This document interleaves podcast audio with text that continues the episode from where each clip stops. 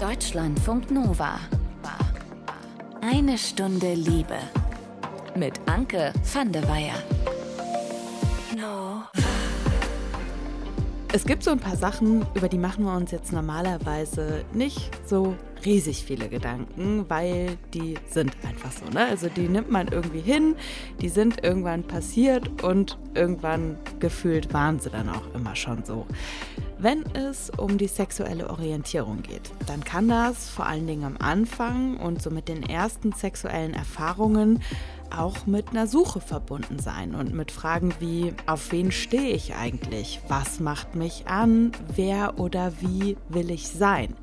Die meisten Menschen, die sind dann aber irgendwann relativ gefestigt. Ja, und dann tut sich auch nicht mehr so viel in Sachen sexueller Identität. Man hat so seine Raster, seine Routinen, ja, und wahrscheinlich auch irgendwie ne, das Beuteschema relativ klar.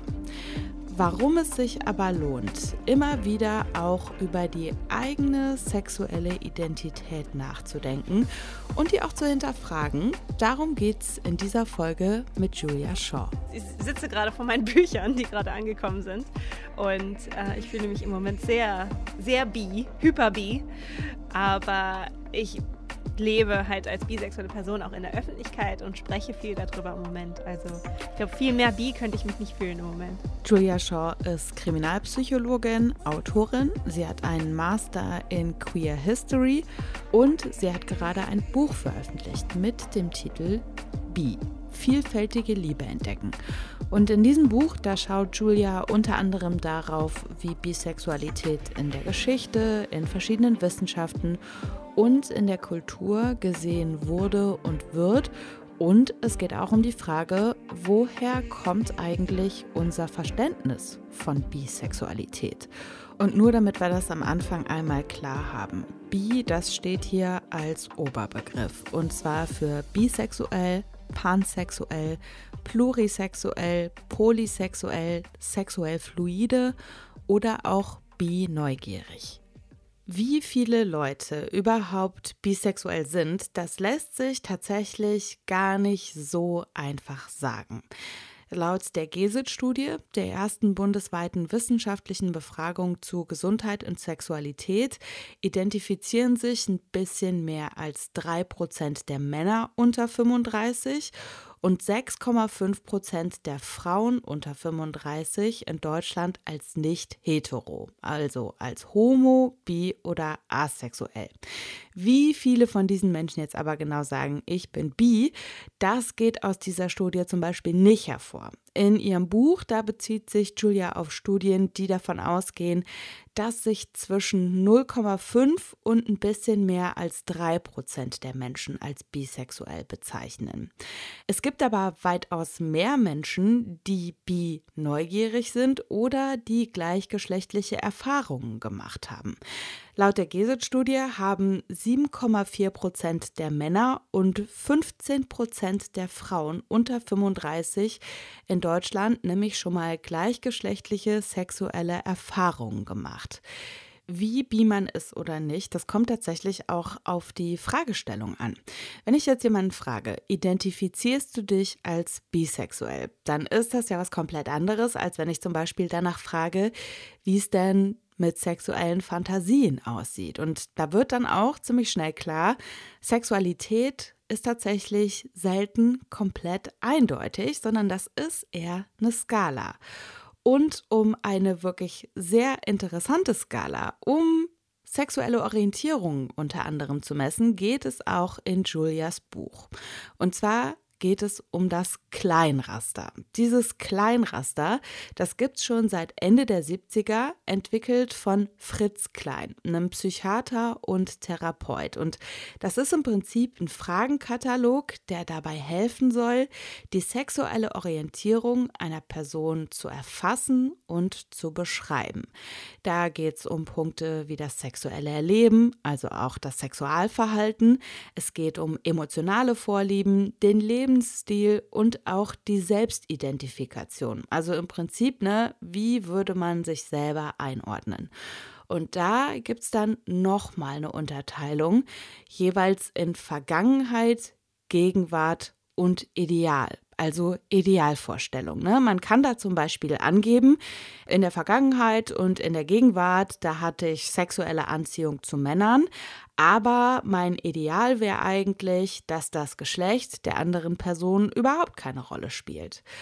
Worum es bei diesem Punkt Ideal in diesem Raster auch geht, das hat mir Julia erklärt. Also es ging nicht darum, dass man ein Ideal hat, wo man unbedingt hin muss, sondern eher, wie sehe ich mich jetzt und was ist mein Ideal insgesamt? Weil wenn es einen großen Unterschied gibt zwischen dem Gegenwart und dem Ideal, was sexuelle Anziehung angeht, was sexuelle Verhalten angeht, sexuelle Fantasien, soziale Vor also all diese Variablen, über die Klein, woran Klein interessiert war, das Ideal und Gegenwart, wenn das zu weit auseinander ist, dann fühlt man sich meistens negativ, was die eigene sexuelle mhm. Identität auch angeht. Also er wollte so weit wie möglich, dass die Gegenwart und das Ideal so nah wie möglich aneinander kommen. Und wenn das Ideal halt ausschließlich heterosexuell ist oder ausschließlich mit dem gleichen Geschlecht oder ausschließlich mit dem anderen Geschlecht halt, ähm, das ist auch okay, solange die Gegenwart dazu passt. Und wenn die Gegenwart mhm. eher bisexuell ist zum Beispiel, aber das Ideal ist heterosexuell, das ist ein Gesprächspunkt in der Therapie. Und dafür war das auch gedacht. Also es ging darum, komplex über die eigene Sexualität nachzudenken und dann hoffentlich auch psychologisch dann dass sich Menschen besser damit fühlen, was auch immer es ist. Jetzt könnte man natürlich davon ausgehend auch sagen, meine Idealvorstellung von mir ist heterosexuell, weil ich zum Beispiel in einem sehr konservativen Umfeld aufgewachsen bin und mir das im Prinzip ja von klein auf beigebracht wurde, dass irgendwie Heterosexualität so das Ding ist und Abweichungen nicht gewünscht sind und man hat in der Gegenwart trotzdem Homo- oder Bi-Gedanken, da würde dann ja im Prinzip genau diese ähm, Lücke dann quasi entstehen, ne? dass die eigene Idealvorstellung von der Gegenwart abweicht, aber in dem Fall dann umgedreht. Mhm, richtig. Also, dass man wünscht, man wäre heterosexuell, beziehungsweise in Anführungszeichen normal, damit man vielleicht nicht auf so mhm. viele Hürden in der Welt um sich herum stößt. Ähm, und das ist natürlich tragisch und das hat mit Heteronormativität zu tun, also wie unsere Gesellschaft mhm. auf Heterosexualität aufgebaut ist. Und halt ähm, das dann auch zu hinterfragen. Warum haben wir die Ideale, die wir haben? Und woher kommen diese? Mhm. Und müssen sie so sein? Können wir sie ändern? Wie denken wir eigentlich über Sexualität nach? Und das ist in der ganzen Bi-Forschung immer wieder eine große Frage. Ist, wie stellen wir überhaupt die Fragen über unser Sexleben? Was ist hier dran interessant? Und wie können wir die Herzen und das Sexualverhalten der Menschen verbessern, damit wir alle ein bisschen glücklicher und mit mehr Rechten leben können? Findest du dahingehend diese Skala praktisch? ich finde sie praktisch, dass sie wahrscheinlich sehr destabilisierend ist für viele Menschen. Also wie bei dir, also das, du hast ja diese Skala gesehen und dachtest, wow, hier, sind, hier ist ja wahnsinnig viel dran. Und auch Fragen, die man sich selber noch nie gestellt hat. Und ich glaube, darum geht es auch in der Sexualforschung, in den Sexualwissenschaften, ist wirklich zu sagen, was heißt das überhaupt? Und denken wir doch mal da komplex drüber nach. Also ja, ich glaube schon, dass das hilft. Du hast gerade destabilisierend gesagt. Findest du, dass wir uns prinzipiell einfach auch mal hin und wieder so einer potenziellen Destabilisierung, was die eigene Sexualität angeht, äh, aussetzen sollten? Ich liebe insgesamt Destabilisierung. Also ich liebe es in der Psychologie insgesamt. Also ich bin ja Kriminalpsychologin und ich destabilisiere ja auch, wie wir über unser Gedächtnis und unsere Identität nachdenken. Ich destabilisiere, wie wir über das Böse nachdenken und wen wir als abartig bezeichnen und wie wir das umdenken und neu denken müssen. Und genauso sehe ich das mit Sexualität.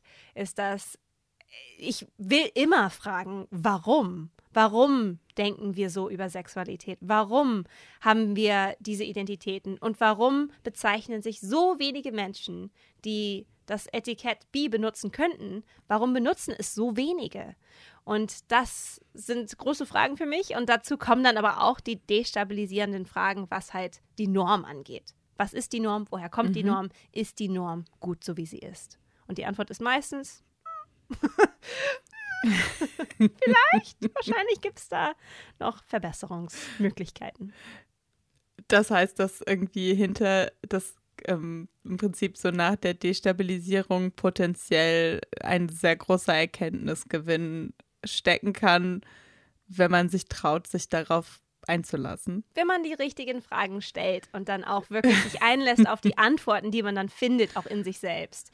Das ist augenöffnend und das ist für mich als Wissenschaftlerin, das sind die Momente, die auch am meisten Spaß machen. Wo man zuerst so oh, auf ungleichem Boden ist und dann sich aber irgendwas findet und plötzlich hat man eine ganz neue Erkenntnis, was die Welt und sich selber angeht. Und das ist ein euphorischer Moment auch, glaube ich. Und ich hoffe, dass wenn man sich durch die Destabilisierung traut, kommt man da auch an. Und das ist äh, etwas ganz Tolles. Das Kleinraster, das könnte quasi auch so ein Ausgangspunkt sein, mal die eigene Sexualität zu hinterfragen. Wenn man sich potenziell Destabilisierung zutraut und natürlich, wenn man da grundsätzlich Bock drauf hat, sich da vielleicht auch mal so ein bisschen zu challengen unter Umständen. Ich habe mit Julia auch noch darüber gesprochen, warum es ihr persönlich wichtig ist, offen, bi und damit auch ein Vorbild zu sein. Solche Vorbilder haben Marlene zum Beispiel früher gefehlt. Sonst hätte sie vielleicht schon früher gewusst, dass mit ihrer Sexualität alles völlig normal ist. Größtenteils liegt es einfach daran, dass es mir damals nie als Möglichkeit erschien, nicht hetero zu sein. Also ich kannte überhaupt keine anderen queeren Menschen in meinem Umfeld. Ich weiß überhaupt nicht, wann ich den Begriff bisexuell das erste Mal gehört habe. Und schon von Beginn der Schulzeit war halt klar, okay, die Mädchen finden irgendwie Jungs interessant und die Jungs finden die Mädchen toll. Und aus diesem Schubladendenken musste ich erstmal irgendwie herauskommen. Und ähm, im Nachhinein weiß ich, dass es damals schon Mädchen gab, die ich irgendwie interessant fand und mit denen es irgendwie mehr war als eine Freundinnenschaft. Aber ich konnte das damals irgendwie überhaupt nicht benennen. Und ich wusste auch einfach nicht, dass es möglich ist, sich mehr sich von mehr als einem Geschlecht angezogen zu fühlen. Also ich dachte immer, ich muss mich irgendwie entscheiden. Mit Marlene haben wir hier in eine Stunde Liebe Anfang Januar gesprochen. Da hat sie uns unter anderem auch noch erzählt, wie ihr Coming Out abgelaufen ist. Und wenn euch das interessiert, die Episode, in der ihr Marlene hört, die verlinke ich euch in den Show Notes. Hier geht's jetzt zurück zu Julia Shaw und ihrem Buch bi. Ich habe mit ihr auch darüber gesprochen, was Bisexualität eigentlich für ihre eigene Identität bedeutet. Und ich habe sie gefragt, was ihr dabei geholfen hat, ihrer eigenen sexuellen Identität überhaupt auf die Spur zu kommen. Ich wusste schon immer, dass ich bi bin, beziehungsweise war schon immer in Beziehungen mit unterschiedlichen Geschlechtern. Aber was mein Outen angeht. Also ich habe mich professionell habe ich mich geoutet vor ungefähr vier Jahren, als das letzte Buch rauskam, Böse. Ich habe sogar mhm. reingeschrieben, damit ich es nicht wieder zurücknehmen kann. Also ich kann nicht mehr unsichtbar sein, sozusagen, weil es jetzt im Buch drin steht. Und jetzt habe ich ein ganzes Buch drüber geschrieben, also jetzt sowieso nicht mehr. Aber das war für mich ein Moment, wo mir klar wurde, als ich auch über das Thema Böse geschrieben habe, dass ist natürlich in der Welt, aber auch noch in Deutschland, das dürfen wir nicht unterschätzen, dass es weiterhin Thema ist, dass Menschen Bisexualität, aber auch andere Sexualitäten, die nicht heteronormativ sind, als abartig, als pervers, als böse sehen. Und diese Realität wird unterschätzt, glaube ich, vor allem in Städten, vor allem in queeren Kreisen, wo man sagt, ach, es ist doch alles okay, ach, jeder Jecke ist anders, wie man ja so gerne in Köln auch mhm. sagt. Aber in der Realität sieht das ganz anders aus. Also in ganz vielen Familien ist es nicht okay. In ganz vielen Städten, in ganz vielen Communities ist es nicht okay, queer zu sein. Und da müssen wir immer noch dran arbeiten. Und das wurde mir mehr und mehr bewusst und ich fühlte mich immer und immer schuldiger, dass ich nicht out war und nicht die visuelle Repräsentation selber bin, die mir fehlte und mir immer noch fehlt, muss ich dazu sagen, in anderen Kreisen. Das heißt, du hattest für dich selbst quasi auch so ein bisschen den Anspruch, ein Vorbild zu sein, weil du dich in einem Feld bewegst, in der du out und safe sein kannst. Richtig, ich habe wahnsinniges Privileg. Also ich kann offen bi sein, ich kann offen bi leben. Es hat vielleicht Konsequenzen für meine Karriere, das weiß ich noch nicht. Ich habe auch ein bisschen Angst, was das angeht, aber insgesamt, ich kann es, also sollte ich es doch tun, weil es so viele auf der Welt gibt, auch in Deutschland, die es nicht können. Vorbild sein ist irgendwie ein großes großes Wort, aber ich will auf jeden Fall es normalisieren, dass auch WissenschaftlerInnen zum Beispiel bi sind und dass es uns gibt und dass wir sichtbar sind. Ich habe dich ja ganz am Anfang gefragt, wann du dich das letzte Mal so richtig bi gefühlt hast. Ähm, würdest du sagen, dass Bisexualität schon auch so Teil deiner Identität auch ist?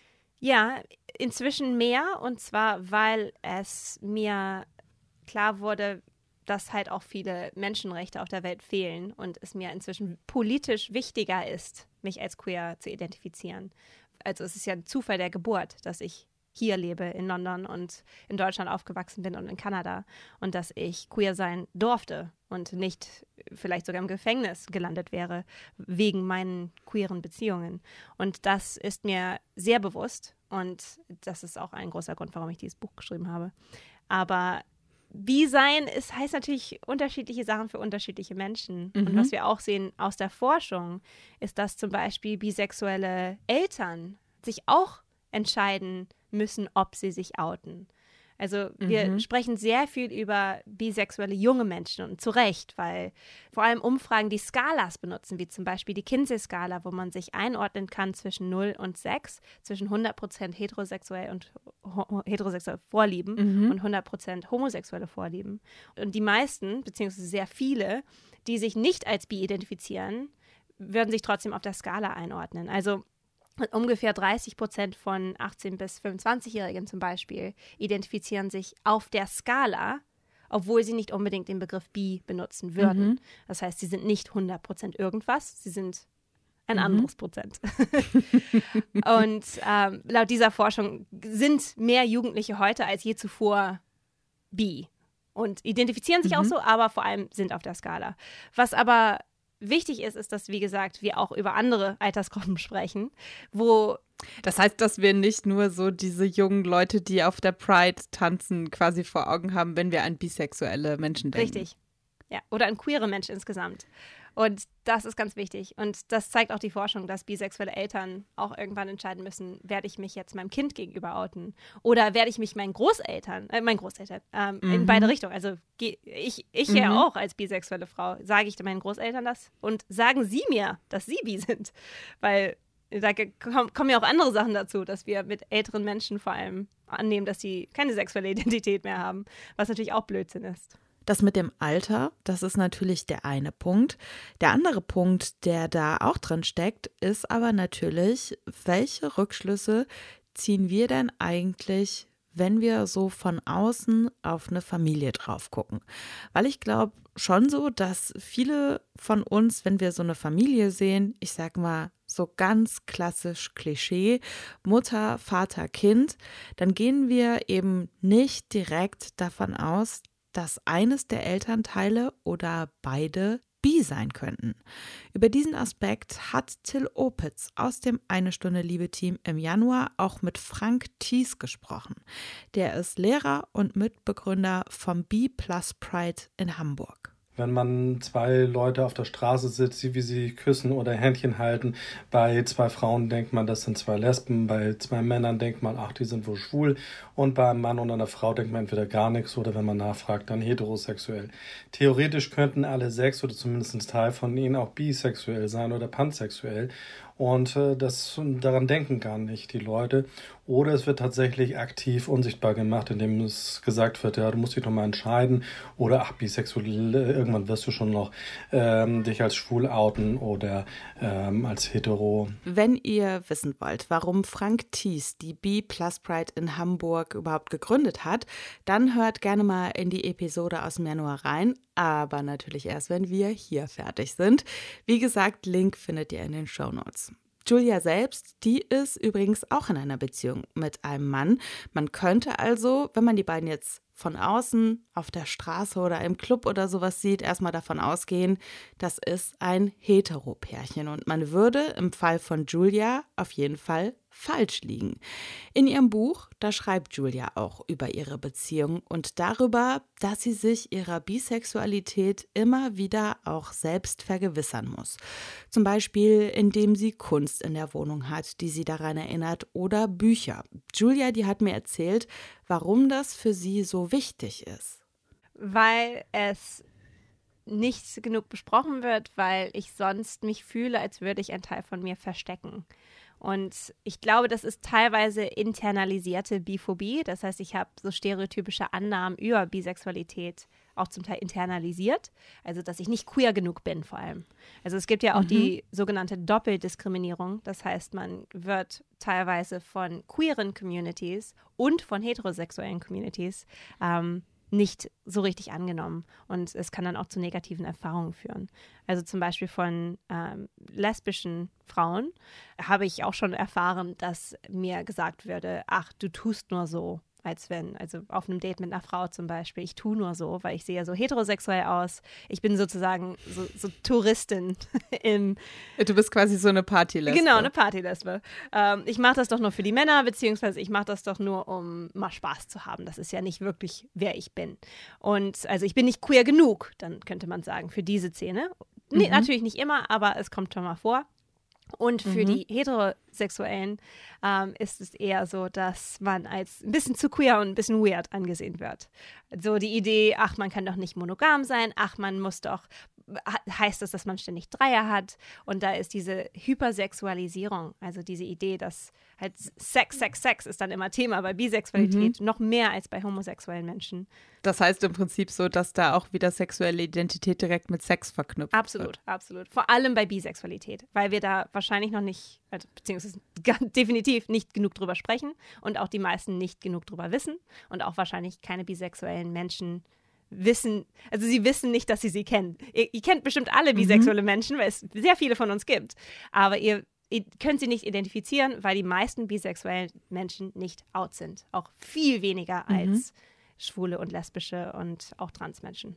Hast du das Gefühl, dass bisexuelle Menschen in gemischt geschlechtlichen Beziehungen noch weniger dann auch ernst genommen werden als bisexuell, als bisexuelle Menschen in gleichgeschlechtlichen Beziehungen, so nach dem Motto, ja, jetzt beweis doch erstmal, dass du bi bist. Ja, absolut. Also das ist auch da wieder wird es fast als Lüge angesehen. Also du bist nicht genug, weil, ach, du hast doch, bist doch eh mit einem Mann bei einem Mann gelandet. Du bist doch jetzt eher heterosexuell. Aber meine Sexualität ändert sich ja nicht nur, weil ich einen Partner mhm. habe. Das wäre aber nicht unbedingt anders. Und das ist etwas, was mir am Herzen liegt, was Bisexualität angeht. Es ist nicht einfach eine Mischung an Hetero- und Homosexualität. Es gibt ganz bestimmte Hürden, die nur bisexuelle Menschen und Menschen, die pan- oder poly- oder plurisexuell, also es gibt ja andere Begriffe, die auch mhm. unter dem Oberbegriff bi zusammengefasst werden können. Und das das ist halt äh, man, so ein bisschen, man kann nicht gewinnen, weil wenn man nicht mit einer Frau mhm. zusammen wäre, würde jeder annehmen, ich bin homosexuell und dann müsste ich auch wieder so ein bisschen beweisen, ah, bi, bist du sicher? Und bei einem heterosexuellen äh, aussehenden Beziehung, also mit einem Mann, sehe ich dann direkt hetero aus. Also es ist schwierig, mich zu zeigen und deswegen die Literatur, deswegen die Bilder, deswegen die. es ist fast. Also, es gibt ja den Witz in der B-Community, dass man sich endlich traut, sich zu outen. Zum ersten Mal, weil dann muss man sich outen und outen und outen und outen und outen und outen, weil, weil es halt äh, sehr schwierig ist, sich sonst zu identifizieren als solches. Du hast das Outing bzw. das Coming Out von bisexuellen Menschen gerade eben auch schon angesprochen. Und nach dem Lesen deines Buches habe ich mich gefragt, ob es schwieriger nochmal ist für bisexuelle Menschen, sich zu outen, als für homosexuelle Menschen, weil da ja eben dieser ganze Rattenschwanz dran hängt. Weil ich habe schon das Gefühl, dass natürlich nicht überall, aber schon in den gewissen Bubbles man sich für Homosexualität auch nicht mehr so rechtfertigen muss, weil wir ja auch zum Beispiel in Deutschland die Ehe für alle haben und so und weil das was Gelerntes quasi ist, ne? Weil wir irgendwie einen ähm, schwulen Gesundheitsminister mal hatten äh, in der letzten Legislaturperiode mit Jens Spahn und so und weil diese homosexuellen Menschen irgendwie so in der Öffentlichkeit quasi existieren und weil das ja auch irgendwie so was Handfestes ist, ne? Also gelernt zumindest so. Männer lieben Männer, Frauen lieben Frauen.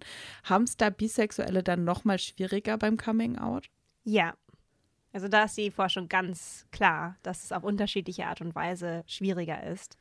Im Arbeitsplatz ist es zum Beispiel negativ, wird es negativ angesehen, weil wenn man sagt, ich bin homosexuell, vor allem als Mann, ist es so ein bisschen okay. Ich meine, es wird vielleicht sogar immer noch leider negativer gesehen als gar nichts sagen oder einfach zu tun, als wäre man heterosexuell.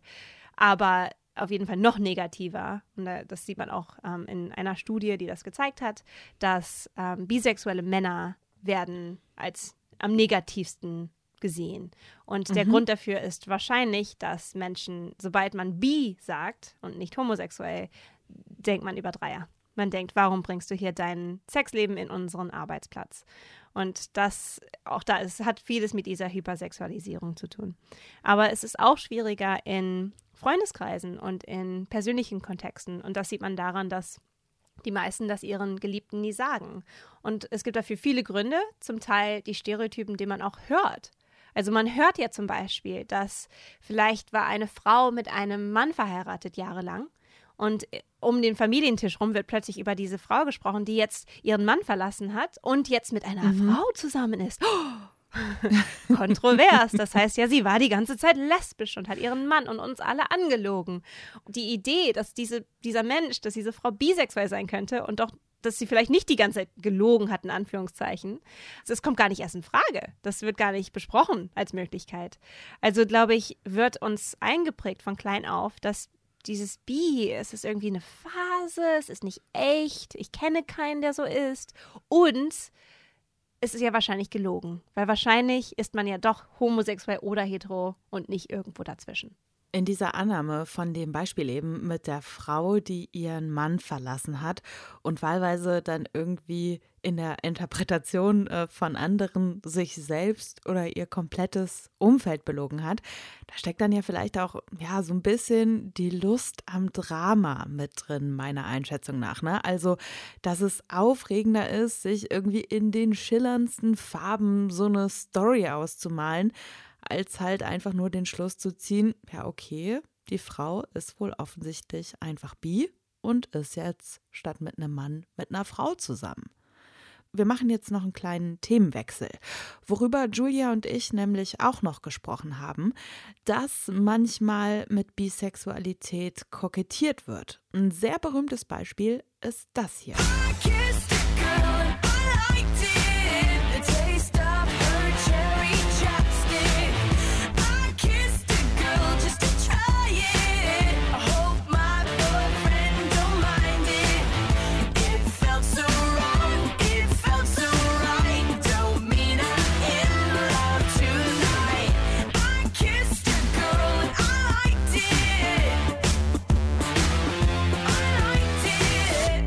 Katy Perry, die singt auf I Kissed a Girl 2008 davon, wie sie ein Mädchen geküsst hat, das einen Cherry Chapstick, also ein Kirschlabello auf den Lippen hatte. Katy Perry, die stellt aber direkt im Refrain auch noch einmal klar, dass sie das einfach nur zum Ausprobieren gemacht hat und dass sie hofft, dass ihr Freund nicht sauer ist. Über I Kissed a Girl habe ich mit Julia gesprochen und auch über dieses Kokettieren, was dahinter steckt. Ja, ich schreibe ja tatsächlich über das Lied in dem Buch, weil für mich das auch so eins der sozialen, so ikonischen Momente, jedenfalls aus meiner Jugend auch war. So, oh, Katy Perry schreibt, schreibt darüber ein Lied. Wie aufregend, wir sind sichtbar. Aber es ging ja nicht so richtig um Bisexualität. Es ging ja eher darum, dass sie performativ das macht für einen mhm. Mann. Und sie sagt ganz klar in den Lyriken, ich bin nicht bi, also ist es nur experimentell, eine Phase.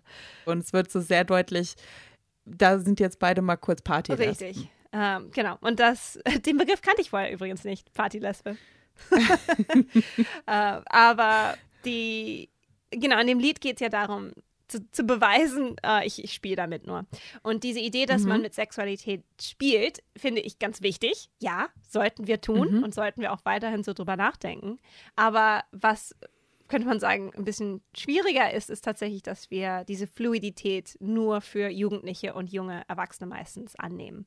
Das heißt, wenn ich jetzt als 20-Jährige oder als 18-Jährige identifiziere und sage, ich bin lesbisch, dann ist die Annahme, dass ich das mein Leben lang sein werde. Und das heißt, mhm. oft bevor man überhaupt wirklich vielleicht auch sogar sich informiert hat, was das überhaupt wirklich heißt und was es für Optionen gibt und geschweige denn, man hat noch nicht so viele Menschen vielleicht im Leben getroffen. Und es kann auch nur eine Person geben, die das gleiche Geschlecht hat wie man selber, wo man plötzlich denkt, oh, für diesen Menschen bin ich bin ich bi sozusagen oder bin ich homosexuell und für andere nicht. Und diese Flexibilität, glaube ich, müssen wir uns offen lassen, weil es ist einfach auch die Realität. Also wir sehen, dass Menschen mit 80 sich outen. Wir sehen, dass Menschen in Altersheimen, da gibt es auch Forschung zu, ähm, dass Menschen in Altersheimen, die sich als queer identifizieren, dass man zum Teil dann zum ersten Mal vielleicht auch sagt, ich bin bi oder ich bin schwul oder ich bin lesbisch. Mhm. Und dass auch Pflegehelfen gar nicht wissen, wie sie damit umgehen können, ganz oft. Also da gibt es auch Not für mehr Forschung und mehr Lehrstoff für Menschen, die mit älteren queeren Menschen umgehen, die vielleicht auch zum ersten Mal mit solchen Identitäten spielen, könnte man sagen, oder zum ersten Mal gesagt haben, in der Öffentlichkeit oder mindestens in ihrem kleinen Kreis, ich bin bi oder ich bin schwul. Es gibt, glaube ich, unterschiedliche Phasen. Oft zwischen Beziehungen, vor allem wenn man monogam ist, gibt es wieder diese Möglichkeit, nochmal zu überlegen, wer bin ich überhaupt, wen finde ich attraktiv oder ganz krass gesagt, wie stelle ich meine Apps ein? Mache ich jetzt Frauen und Männer oder nur Männer? Was nehmen wir mit aus dieser Episode? Also für mich auf jeden Fall, traut euch, die eigene Sexualität auch mal so von Zeit zu Zeit zu hinterfragen und begebt euch in die Destabilisierung. Denn nach der Destabilisierung, da kann eine ganz große Erkenntnis stehen, so potenziell. Und checkt das neue Buch von Julia Shaw aus, das heißt Be, vielfältige Liebe entdecken. Ist gerade im Hansa Verlag erschienen, kostet 25 Euro als gebundenes Buch oder 19 Euro als E-Book. Und an dieser Stelle auch nochmal ein großes Danke an Julia für das Gespräch. Hier ist aber noch nicht Schluss. Es gibt noch einen Tapetenwechsel und zwar im wörtlichen Sinne. In unserem Liebestagebuch nämlich mit Cleo. Die ist seit acht Jahren mit Roman zusammen. Seit fünf Jahren haben die beiden eine offene Beziehung. Und seit sechs Jahren wohnen die beiden zusammen und haben einen gemeinsamen Alltag. Das ist jetzt seit ein paar Monaten nicht mehr so, denn ähm, ich bin aus dieser Wohnung ausgezogen. Gar nicht, weil irgendwas passiert ist, sondern weil ich halt gerne mal einen Tapetenwechsel haben wollte. Und äh, Roman ist in unserer gemeinsamen Wohnung wohnen geblieben. Und deshalb finden wir uns jetzt das erste Mal in der Situation wieder, ähm, eine Fernbeziehung miteinander zu führen. Ich habe in meinem ganzen Leben vorher auch noch keine Fernbeziehung geführt. Deshalb ist das eigentlich was Neues für mich, obwohl ich am Anfang auch dachte, naja, was soll schon passieren? Was sind die Herausforderungen? Ihr kennt euch schon so lange. Ihr habt irgendwie äh, eure Strategien äh, miteinander zu kommunizieren und Nähe zueinander aufzubauen. So schwierig kann das ja nicht sein. Wenn ich dann Freundinnen und Freunden davon erzählt habe, dass wir eben auseinanderziehen und dass auch so äh, ungefähr 500 Kilometer zwischen uns liegen werden, dann war die Überraschung schon irgendwie groß. Also erstens hatte ich das Gefühl, die Leute waren überrascht, dass man als Paar, was halt irgendwie schon mal so lange zusammen gewohnt hat, ähm, sich jetzt räumlich wieder trennt, ohne sich auch in der Liebe zu trennen, sozusagen. Und ähm, das Zweite war, dass ich von allen Seiten gefragt worden bin, und hast du mit Roman schon darüber geredet, wie er das macht? Und ich habe immer gefragt, ja, was denn? Und ich hatte das Gefühl, ich kenne irgendeinen bestimmten, einen Fernbeziehungskodex oder so nicht. Ich weiß nicht, was auf mich zukommt. Irgendwas muss ich beachten, was alle wissen, aber ich nicht. Und dann folgten halt auch nur so, so unklare ähm, Fragen oder Andeutungen, weil ich glaube, die Leute selber gar nicht so genau wussten, was sie jetzt von mir hören wollten. Aber so, habt ihr abgesprochen, wie häufig ihr euch seht? Haben wir tatsächlich nicht. Äh, haben wir auch bisher nicht gemacht. Also wir haben uns nicht abgesprochen, dass es eine Regelmäßigkeit irgendwie geben soll, in der wir uns gegenseitig besuchen oder so, sondern ich habe eher gedacht, okay, ich mache das so nach eben wie so Termine fallen, zu denen ich dann auch mal wieder in meiner Heimatstadt bin. Und ich wollte halt auch einfach jetzt mal eine Weile weg sein und nicht auch die ganze Zeit dann wieder den Kontakt zu eben dem sozialen Kreis suchen, aus dem ich halt gerade ein bisschen ausbreche, um mal was anderes zu sehen.